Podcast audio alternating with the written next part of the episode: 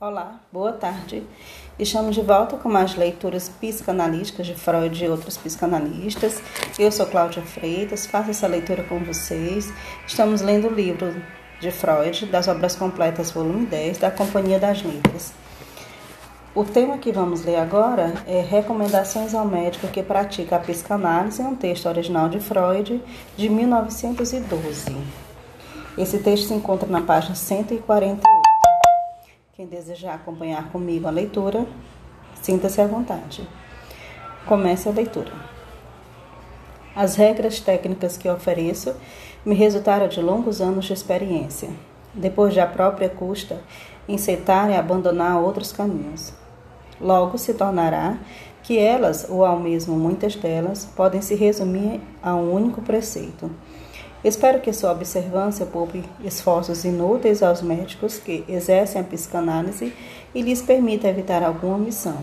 Mas devo enfatizar que essa técnica revelou-se a única adequada para a minha individualidade. Não me atrevo a contestar que uma personalidade médica de outra constituição seja levada a preferir uma outra atitude ante os pacientes à tarefa a ser cumprida. A. A primeira tarefa que se defronta o analista que atende mais de um paciente por dia lhe parecerá também a mais difícil. Ela consiste em reter na memória todos os inúmeros nomes, datas, detalhes de lembranças, pensamentos espontâneos e produções patológicas que um paciente traz durante o tratamento no curso de meses e anos e não confundi-los com material semelhante de outros pacientes analisados antes ou no mesmo período. Quando temos que analisar diariamente seis, oito ou mais pacientes, a proeza mnemônica que isso implica despertará nas demais pessoas a incredulidade, a admiração, até mesmo pena. De todo modo, as pessoas estarão curiosas em relação à técnica que torna possível dominar tão, grandemente, tão grande material e esperarão que ela recorra a meios especiais. No entanto, essa técnica é bem simples. Ela rejeita qualquer expediente, como hum. veremos, mesmo de tomar notas, e consiste apenas em não querer notar nada especial e oferecer a tudo que se ouve a mesma atenção flutuante, segundo a expressão que usei. Assim, evitamos uma fadiga da atenção, que certamente não poderíamos manter por muitas horas ao dia, e escapamos a um perigo que é inseparável do exercício da atenção proposital. Pois, ao intensificar deliberadamente a atenção, começamos também a selecionar em meio ao material que se apresenta, fixamos com particular agudeza um ponto, eliminando assim outro, e nessa escolha seguimos nossas expectativas ou inclinações. Justamente isso não podemos fazer. Seguindo nossas expectativas, corremos o perigo de nunca achar senão o que já sabemos. Segundo nossas inclinações, com certeza falsearemos o que é possível perceber. Não devemos esquecer que, em geral, escutamos coisas cujo significado será conhecido apenas posteriormente. Como se vê, o preceito de notar igualmente tudo é é a necessária contrapartida à exigência de que o analisando relate tudo o que lhe ocorre, sem crítica ou seleção. Se o médico se comporta de uma maneira, desperdiça uma boa parte o ganho que resulta da obediência à regra fundamental da psicanálise por parte do paciente.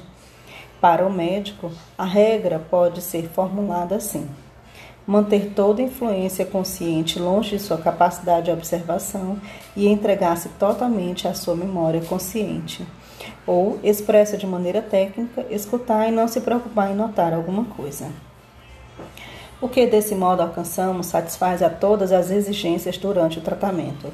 Os elementos do material que já foram já se formam um nexo ficarão à disposição consciente do médico, outros ainda não relacionados, caoticamente desordenados, parecem primeiro submersos, mas emergem prontamente na consciência.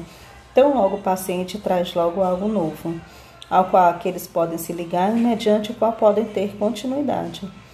Então recebemos do analisando com um sorriso o imerecido cumprimento por uma memória extraordinária. Quando, após bastante tempo, reproduzimos um detalhe que provavelmente teria contrariado a intenção consciente de fixá-lo na memória. Erros nesse processo de recordar sucedem apenas em momentos e circunstâncias em que somos perturbados pelo envolvimento pessoal. Ficar ficando muito aquém do ideal do analista, portanto. Mistura com o material de outros pacientes acontece raramente. Uma eventual disputa com o analisando sobre ele ter ou não dito certa coisa, ou modo como disse, geralmente o médico está certo. B. Não posso recomendar que se tome muitas notas durante sessões, que se redigam atas e etc. Além da impressão desfavorável que isso causa em alguns pacientes, valem aqui as mesmas considerações que tecemos a respeito da atenção. Ao redigir notas ou estenografar, fazemos forçosamente a seleção prejudicial do que ouvimos e ocupamos uma parte de nossa atividade mental que teria melhor emprego se aplicada na interpretação do material. Pode-se admitir exceções a essa regra sem qualquer objeção, no caso de datas, textos de sonhos ou conclusões isoladas dignas de notas, que facilmente são destacadas do contexto e se prestam ao uso independente como exemplos. Mas também isso não costumo, não costumo fazer. Redige os exemplos à noite, de memória, após o trabalho. Os textos de sonho que me interessam, faço os pacientes registrarem após o relato do sonho. C. Tomar notas durante a sessão poderia ter justificado pela intenção de tornar o caso objeto de uma publicação científica, algo que, em princípio, não se pode proibir, mas deve-se ter em mente que protocolos exatos, no caso clínico psicanalítico, ajudam menos do que poderia esperar. A rigor, ostentam a pseudo-exatidão do que a moderna psiquiatria nos oferece, exemplos notórios geralmente são cansativos para o leitor e não conseguem substituir para ele a presença na análise. A experiência mostra que o leitor, se estiver disposto a crer no analista, lhe dará crédito também pelo pouco de elaboração que ele empreendeu no material. Mas se não pretender levar a ser a análise o analista, ignorará também os protocolos fiéis no tratamento. Este não parece ser o caminho para remediar a falta de evidência que se enxerga nos relatos psicanalíticos. D. Um dos méritos que a psicanálise reivindica para si é o fato de nela coincidirem pesquisa e tratamento, mas a técnica que serve a uma contradiz a partir de certo ponto o outro. Não é bom trabalhar cientificamente um caso enquanto seu tratamento não foi concluído. Compor sua estrutura, prever seu prosseguimento e, quando quando em quando, registrar o estado em que se acha, como exigiria o interesse científico. O êxito é prejudicado nesses casos, destinados de antemão ao uso científico e tratados conforme a necessidade deste, enquanto são mais bem-sucedidos casos em que agimos como que sem próprio, surpreendendo-nos a cada virada, e que abordamos também de modo despreconcebido e sem pressupostos. A conduta correta para o analista está em passar de uma atitude psíquica para outra conforme a necessidade e não especular e não cogitar enquanto analista e submeter o material reunido ao trabalho sintético do pensamento apenas depois que a análise for concluída. A distinção entre as duas atitudes não faria sentido se já tivéssemos todos os conhecimentos, ou pelo menos essenciais, sobre a psicologia do inconsciente, sobre a estrutura das neuroses, que podemos adquirir no trabalho psicanalítico. Atualmente, estamos ainda longe desse objetivo e não devemos nos interditar os meios de testar o que até agora aprendemos e de acrescentar coisas novas a isso. É Recomendo enfaticamente aos colegas que no tratamento psicanalítico tomem por modelo cirurgião, que deixe de lado todos seus afetos e até mesmo sua compaixão de ser humano e concentra suas energias mentais em um único objetivo: levar a termo a operação do modo mais competente possível. Nas circunstâncias de hoje, um afeto perigoso para o analista é a ambição terapêutica de realizar, com seu modo discutido método, algo que tenha feito convincente em outras pessoas. Isso não apenas o coloca numa disposição pouco favorável para o trabalho, como também o deixa iner, inerme ante determinada resistência do paciente, cujo restabelecido restabelecimento depende, em primeiro lugar, como se sabe, do jogo de forças dentro dele. A justificação para se requerer tal frieza de sentimentos do psicanalista está em que ela cria as condições mais vantajosas para as duas partes. Para o médico, a desejável proteção de sua própria vida afetiva. Para o doente, o maior grau de ajuda que hoje podemos dar. Um antigo cirurgião teve por lema a seguinte frase: Eu lhe fiz os curativos, Deus o curou. O analista deveria se contentar com algo assim. F. É fácil ver para qual objetivo essas diferentes regras convergem. Elas pretendem criar para o médico a contrapartida da regra fundamental da psicanálise, estabelecida para o analisando. Assim como este deve comunicar tudo que sua auto-observação capita, suspendendo toda objeção lógica e afetiva que procura induzi-lo a fazer uma seleção, também o médico deve colocar-se na posição de utilizar tudo o que lhe é comunicado para os propósitos da interpretação do reconhecimento do inconsciente oculto, sem substituir pela sua própria censura a seleção a que o doente renunciou.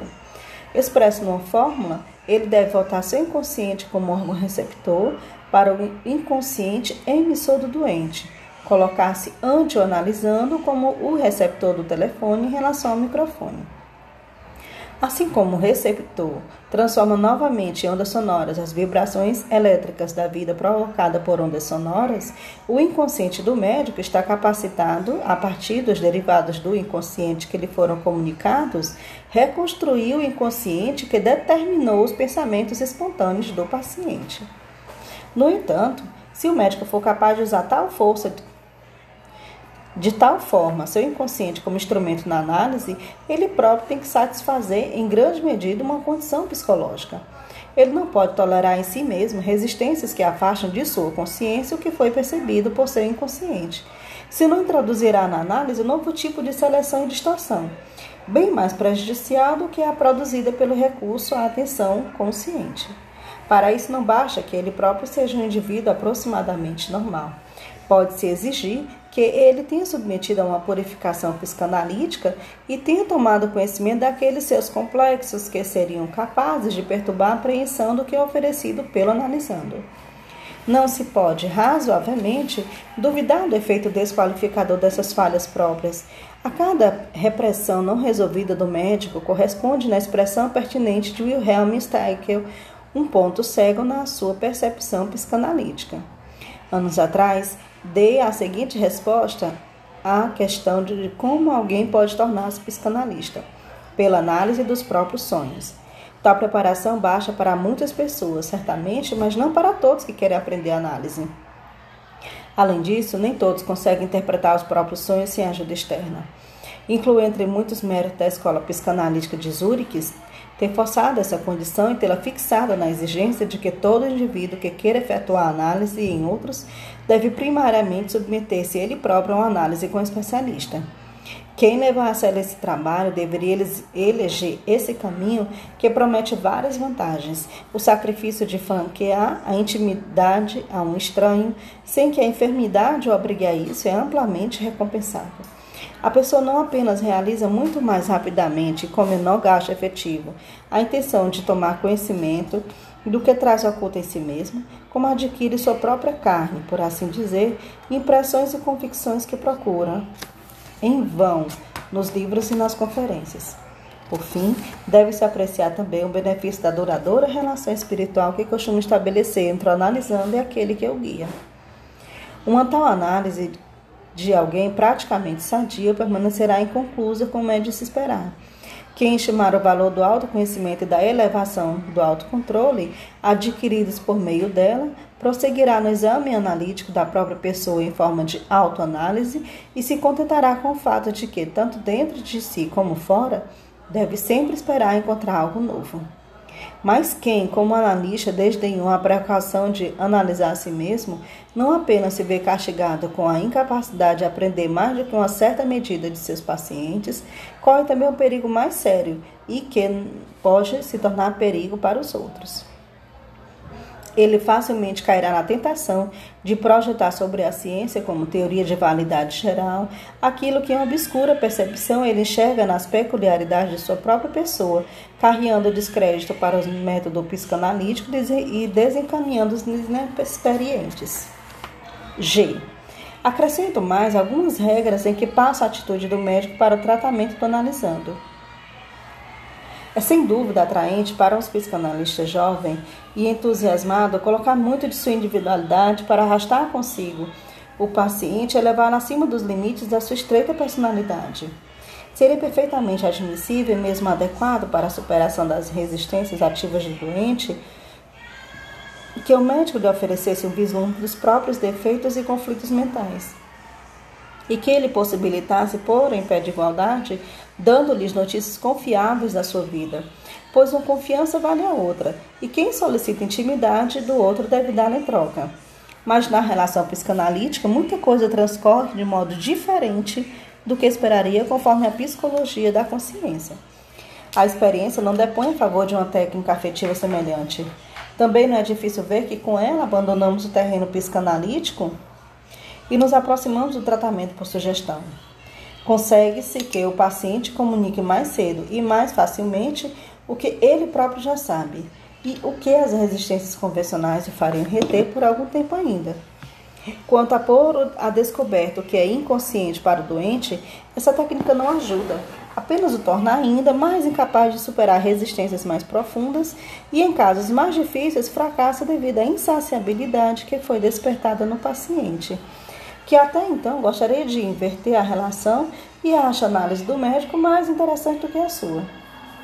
Também, a solução de transferência como uma das principais chaves de tratamento é dificultada por uma atitude íntima do médico, de sorte que o eventual ganho de início é mais que contrabalançado afinal.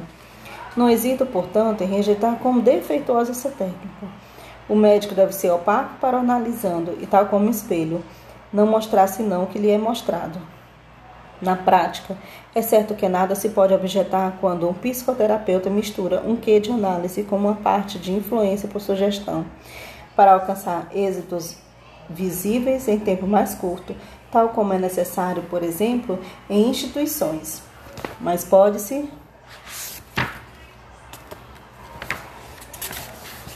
exigir que ele tenha dúvida acerca do que faz, que saiba que seu método não é o da verdadeira psicanálise. H. Outra tentação vem da atividade pedagógica que no tratamento psicanalítico recai sobre o médico sem que haja intenção por parte dele. Dissolvendo-se as inibições do desenvolvimento, ocorre naturalmente que o médico chegue à situação de indicar novas metas para as tendências liberadas. É então compreensível que ele ambicione fazer algo extraordinário da pessoa em cuja libertação da neurose ele tanto se empenhou e prescreve elevados objetivos para os desejos dela. Mas também aí o médico deveria se manter em xeque e orientar-se mais pela aptidão do paciente do que por seus próprios desejos. Nem todos os neuróticos possuem grande talento para a sublimação, mas muito podem supor que não teriam adoecido caso dispusessem da arte de sublimação, sublimar seus instintos ou pulsões. Se os pressionarmos demasiadamente para a sublimação, e lhes tiramos as gratificações de impulsos mais de pulsões mais imediatas e cômodas, em geral, lhes tornamos a vida ainda mais difícil do que eles a sentem. Como os médicos devemos, sobretudo, ser tolerantes com as fraquezas do doente, temos de nos contentar em recuperar, ainda que seja para alguém não de muito valor, algo da capacidade de realização e fruição. A ambição pedagógica é tão pouco adequada quanto a terapêutica. Há a considerar também que muitas pessoas adoecem precisamente na tentativa de sublimar suas pulsões, além do montante permitido por sua organização, e que, naqueles capacitados para a sublimação, esse processo costuma se efetuar por si mesmo. Tão logo as inibições são vencidas pela análise. Acho, portanto, que o esforço de regularmente usar o tratamento analítico para a sublimação de pulsões é sempre louvável, mas de modo algum aconselhável em todos os casos. E, dentro de que seus limites devemos dentro de que limites devemos buscar a colaboração intelectual do analisando no tratamento? É difícil afirmar algo de aplicação geral nesse ponto. A personalidade do paciente é que decide em primeiro lugar mas de todo modo se deve observar cautela e reserva. É errado colocar tarefas para analisando, dizer que Ele deveria juntar suas lembranças, meditar sobre um determinado período de sua vida, etc. Ele tem que aprender isso sim, o que para ninguém é fácil admitir que com a atividade mental dessa espécie, com o esforço da vontade e da atenção, não se resolve nenhum dos enigmas da neurose, mas somente através da observância paciente da regra psicanalítica que manda afastar a crítica ao inconsciente e seus derivados. De modo particularmente implacável, devemos insistir nessa regra junto aos pacientes que praticam a arte de escapulir para o âmbito intelectual no tratamento e que então refletem bastante, às vezes sabiamente, sobre seu estado, propondo-lhe de fazer alguma coisa para vencê-lo. Por isso, não gosto que meus pacientes recorram à leitura de textos psicanalísticos. Peço que aprendam na sua própria pessoa e lhe garanto que desse modo saberão mais do que toda a literatura psicanalítica poderia ensinar-lhe. Mas reconheço que nas condições de um internamento em instituições pode ser muito vantajoso utilizar a leitura para preparar os analisandos e para produzir uma atmosfera de influência. Desaconselho enfaticamente que se procure o apoio e a ciência de pais ou parentes, dando-lhes uma obra de psicanálise para ler, que ela seja profunda ou introdutória. Essa medida bem intencionada baixa via de regra para fazer surgir prematuramente a natural e cedo ou tarde inevitável oposição dos parentes ao tratamento psicanalítico de um dos seus, de forma tal que o tratamento não chega até início. Manifesta a esperança de que a progressiva experiência dos analistas levará em breve a um acordo quanto à técnica mais adequada para o tratamento dos neuróticos. Com relação ao tratamento de parentes, confesso minha complexidade e depois bem pouca confiança no seu tratamento individual. Fim do artigo.